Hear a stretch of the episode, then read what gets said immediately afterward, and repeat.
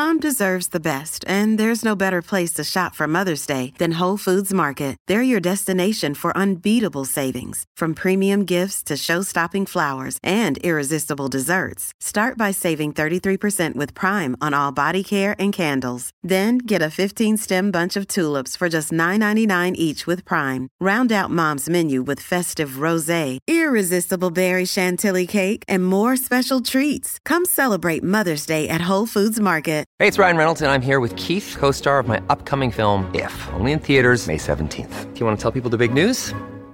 All right, I'll do it. Sign up now and you'll get unlimited for $15 a month in six months of Paramount Plus Essential Plan on us. Mintmobile.com slash switch. Upfront payment of $45 equivalent to $15 per month. Unlimited over 40 gigabytes per month. Face lower speeds. Videos at 480p. Active Mint customers by 531.24 get six months of Paramount Plus Essential Plan. Auto renews after six months. Offer ends May 31st, 2024. Separate Paramount Plus registration required. Terms and conditions apply if rated PG.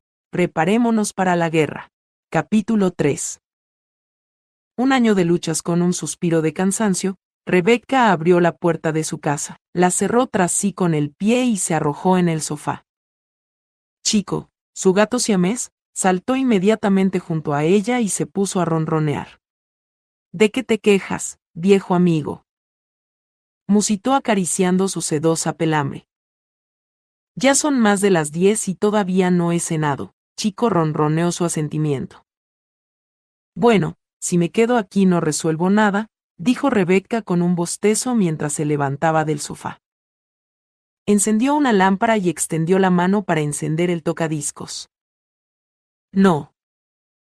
La orden del Espíritu Santo llegó a su mente. Su mano se detuvo en el botón de encender. No.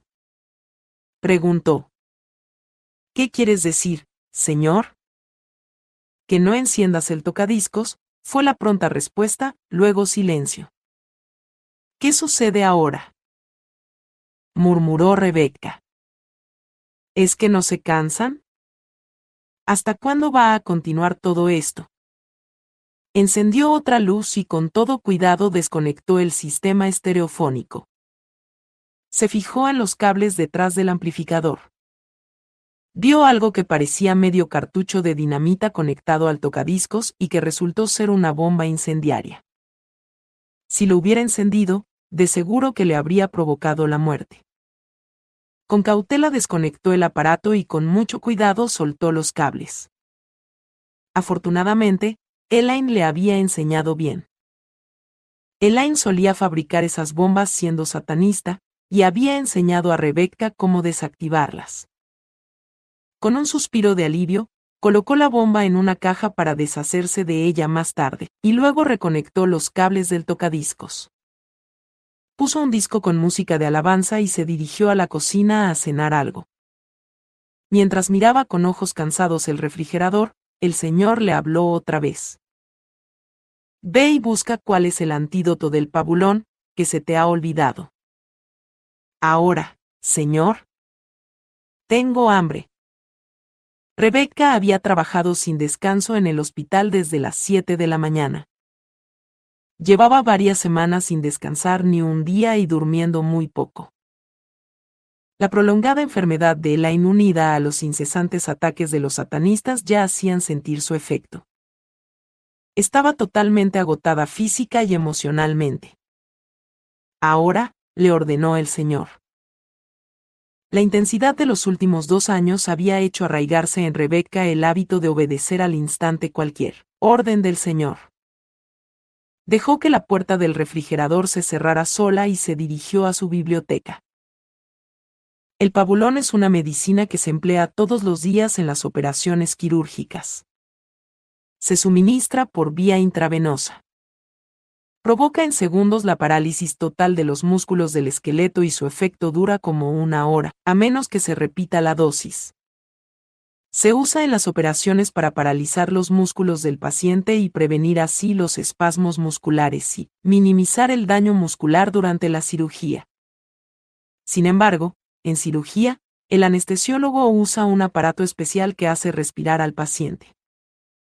Si no lo hiciera, el paciente moriría debido a que la parálisis que provoca el pabulón le impide respirar. El antídoto es un medicamento llamado piridostigmina, que se administra también intravenosamente y que casi instantáneamente cancela la parálisis que provoca el pabulón. Cuando Rebeca cerraba el libro de farmacología, el señor le volvió a hablar, esta vez con sentido de urgencia. Ahora regresa al hospital porque alguien está ahora mismo inyectando pabulón en las venas de Elaine. Rebeca agarró las llaves y corrió a la puerta. Vivía a unos dos minutos del hospital. Al salir del automóvil subió corriendo las escaleras hasta el cuarto de Elaine. Efectivamente, Elaine ya estaba azulada por falta de oxígeno y no respiraba. Utilizó el código de emergencia y las enfermeras llegaron corriendo. El médico privado de Elaine, Jerry, no es su verdadero nombre, estaba en la sala de emergencias viendo a un paciente. Cuando Jerry escuchó el número por los altavoces, se dio cuenta de que era el cuarto de Elaine y corrió para allá. Cuando llegó, ya Rebecca y los otros médicos le habían insertado a Elaine un tubo hasta los pulmones a través la garganta y estaban usando un aparato respirador. ¿Qué está pasando aquí? preguntó Jerry. No sé, respondió Rebecca. Encontré a Elaine azulada por falta de respiración. Todavía no respira. Ya lo veo, pero ¿por qué? Dijo Jerry, pasándose la mano por la cabeza en gesto de frustración. Nunca había visto algo igual. Es una cosa tras otra con esta mujer, y no hay explicación para ninguno de sus problemas. Rebecca vaciló, sin saber cuánto debía decir. Por fin optó por expresar lo que pensaba. Mira, Jerry, Sé que te parecerá una locura, pero Elaine ha dejado de respirar todas estas veces como cualquier paciente que ha recibido pabulón o algo parecido. ¿Por qué no probamos con un poco de piridostigmina? Pabulón. ¿Pero quién diablos se la habrá introducido en las venas? Exactamente, pensó Rebeca, tú no te imaginas cuánto, diablo, está involucrado en todo esto. Con toda la calma que pudo, dijo, no sé, Jerry, pero no perdemos nada con probar con la piridostigmina. No le hará daño, y si da resultado aclarará un montón de cosas. Sí, y también planteará muchos más interrogantes. Está bien. No perdemos nada. Probemos con la piridostigmina, dijo Jerry encogiéndose de hombros. Todo el mundo en la habitación contuvo el aliento mientras Jerry inyectaba lentamente la medicina en la vena de Elaine. A los pocos segundos empezó a moverse y a respirar por sí misma. Las lágrimas corrían por sus mejillas, pero no podía hablar por el tubo endotraqueal que le llegaba hasta los pulmones. La experiencia de verse de pronto paralizada y luego ir perdiendo el conocimiento por falta de respiración había sido espantosa. Hubo expresión de asombro en las caras de los médicos y las enfermeras.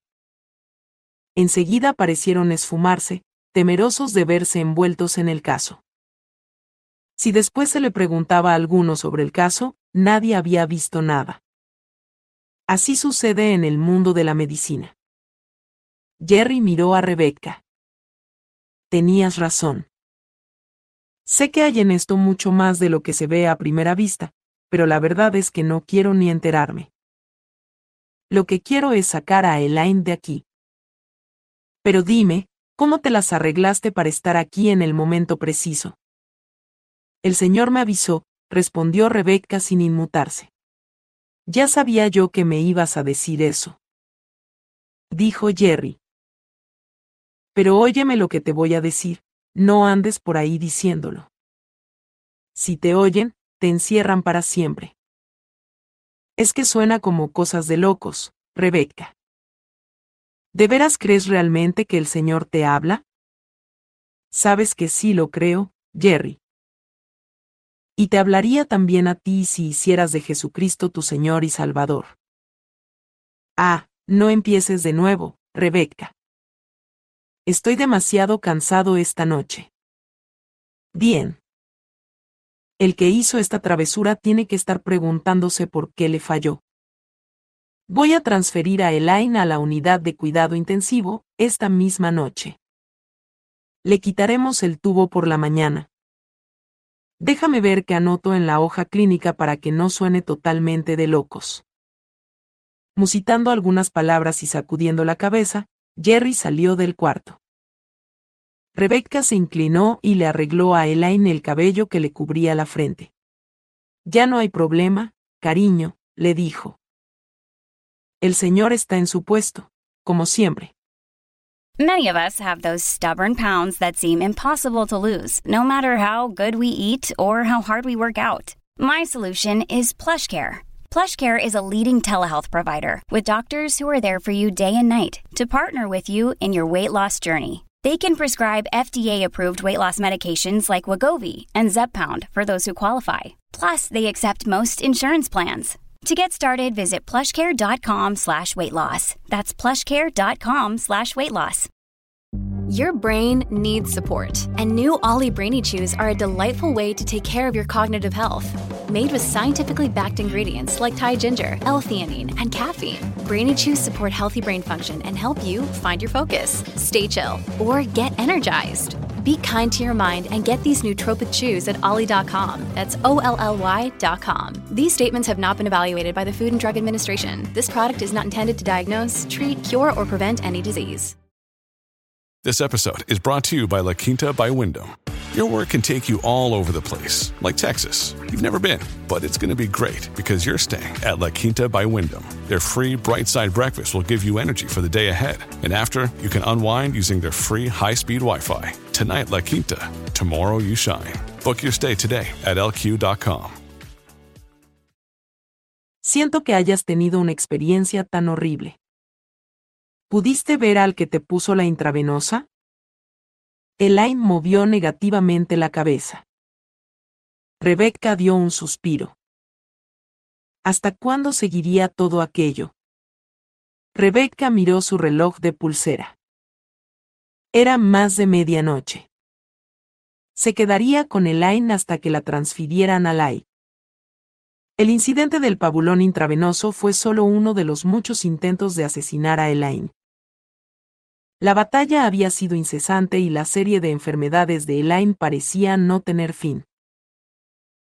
Porque no solo estaban los intentos de matarla, sino que las enfermedades se le presentaban una tras otra.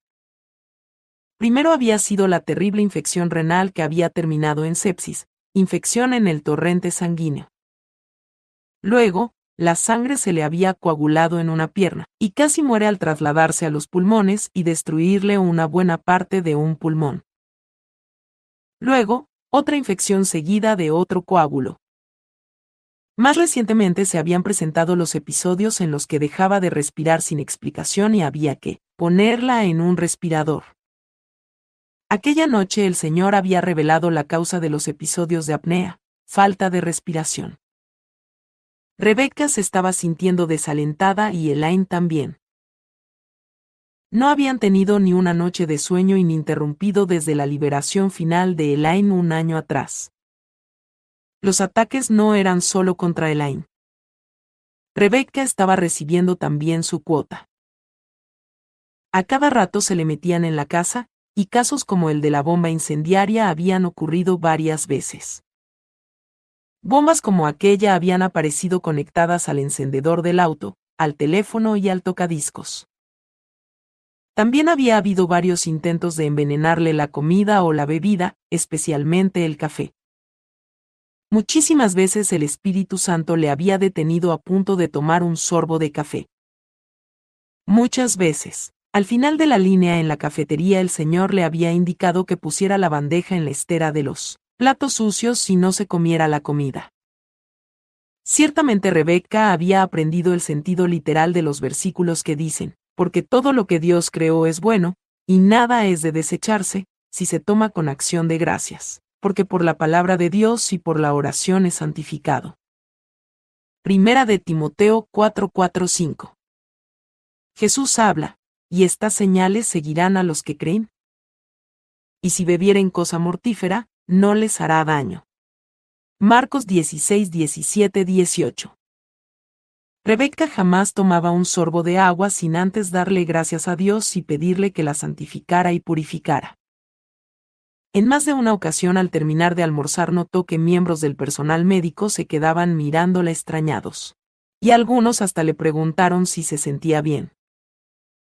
Estaba segura de que el Señor había contestado sus oraciones, y había purificado los alimentos de cualquier veneno que le hubieran puesto. Una enfermera se le acercó un día y aceptó a Jesús como Salvador tras decirle que estaba asombrada de que hubiera resistido el veneno que le habían puesto en la comida. Quería servir al Señor de Rebeca en vez de a Satanás. David, seudónimo que la secta le había dado a un médico en el hospital, y quien era el sumo sacerdote de la localidad, estaba cada vez más enojado. Una vez la detuvo en el pasillo y la amenazó de muerte. Las habitaciones donde los médicos dormían cuando estaban de turno estaban completamente aisladas. Podían cerrarse con llave por dentro, pero no cuando el ocupante salía. El Espíritu Santo le había indicado a Rebeca que dejara pedacitos de papel o hilo encima de la puerta o debajo para que pudiera notar si alguien había abierto la puerta en su ausencia. Muchas noches no pudo regresar a su cuarto de guardia, pues David o algún otro estaba allí esperándola. Lo que había hecho entonces era quedarse en el salón de descanso de los médicos. A veces se divertía al pensar que los satanistas seguramente se sentían casi tan frustrados como ella. No podían comprender por qué fallaban tanto. Algunos se le acercaron abiertamente a preguntarle qué poder tenía que ellos no poseían. Estos aceptaban a Jesucristo como Salvador y dejaban el satanismo. Rebeca se regocijaba al comprender que no solo su vida dependía de su continua obediencia al Señor, sino que a la vez que Él le guardaba de los ataques, otros aceptaban a Jesús como Salvador. A menudo, Rebeca clamaba que el Señor la aliviara, pero no tenía alivio. Cada vez que lo hacía, el Espíritu Santo le recordaba Efesios 6, porque no tenemos lucha contra sangre y carne, sino contra principados, contra potestades, contra los gobernadores de las tinieblas de este siglo, contra huestes espirituales de maldad en las regiones celestes. Por tanto, tomad toda la armadura de Dios, para que podáis resistir en el día malo, y habiendo acabado todo, estar firmes. Efesios 6, 12, 13 era la única respuesta que el Señor le daba. La había guardado durante la misa negra del día de resurrección, pero aparte de eso, no había tregua en la batalla. Un par de semanas después del incidente con el pabulón, Rebeca se dirigía a su casa en la noche llorando. Señor, clamó, ¿por qué no tenemos victoria en esta situación? Danos la bendición de que por lo menos Elaine salga del hospital. ¿Qué valor das a una bendición mía? Fue la pronta respuesta. Entonces el Espíritu Santo inundó la mente de Rebeca con el pasaje de Génesis que relata la historia de Jacob. Así se quedó Jacob solo, y luchó con él un varón hasta que rayaba el alba. Y dijo, Déjame, porque raya el alba. Y Jacob le respondió, No te dejaré, si no me bendices. Y el varón le dijo, ¿Cuál es tu nombre? Y él respondió, Jacob. Y el varón le dijo, No se dirá más tu nombre Jacob, sino Israel, porque has luchado con Dios y con los hombres, y has vencido. Entonces Jacob le preguntó, y dijo, Declárame ahora tu nombre. Y el varón respondió, ¿Por qué me preguntas por mi nombre? Y lo bendijo allí. Y llamó Jacob el nombre de aquel lugar, Pengel, porque dijo, Vi a Dios cara a cara, y fue librada mi alma. Génesis 32, 24-30. Mientras meditaba en el pasaje, el Señor le volvió a hablar. Dime, hija, ¿le das tanto valor a mi bendición que estás dispuesta a luchar conmigo toda la noche? Rebeca se quedó pensando. Ya eran las nueve de la noche y se sentía agotada. El cuerpo le pedía a gritos un poco de sueño mientras estacionaba junto a la casa se decidió, sí. Aquella fue solo una de las muchas noches que Rebeca pasó en vela y sobre sus rodillas. Oró, leyó la Biblia, y pensó en las cosas de Dios. Le pidió al Señor que le revelara cualquier pecado en su vida, y buena parte del tiempo lo pasó llorando, con el corazón angustiado por los sufrimientos de Elaine. Al romper el alba, el corazón se le inundó de paz y se levantó a prepararse para otro día de trabajo. Dios contestó su noche de oración. Como a la semana, Elaine ya había mejorado tanto que le dieron de alta. Rebecca misma salió del hospital por última vez y se preparó para trasladarse a otra ciudad en la que montaría un consultorio médico.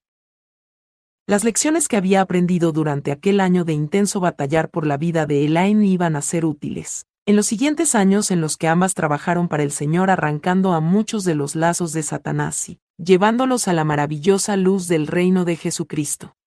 Este fue el capítulo 2 de Preparémonos para la guerra. Por favor, síguenos para que escuches el libro completo. Que Dios te bendiga.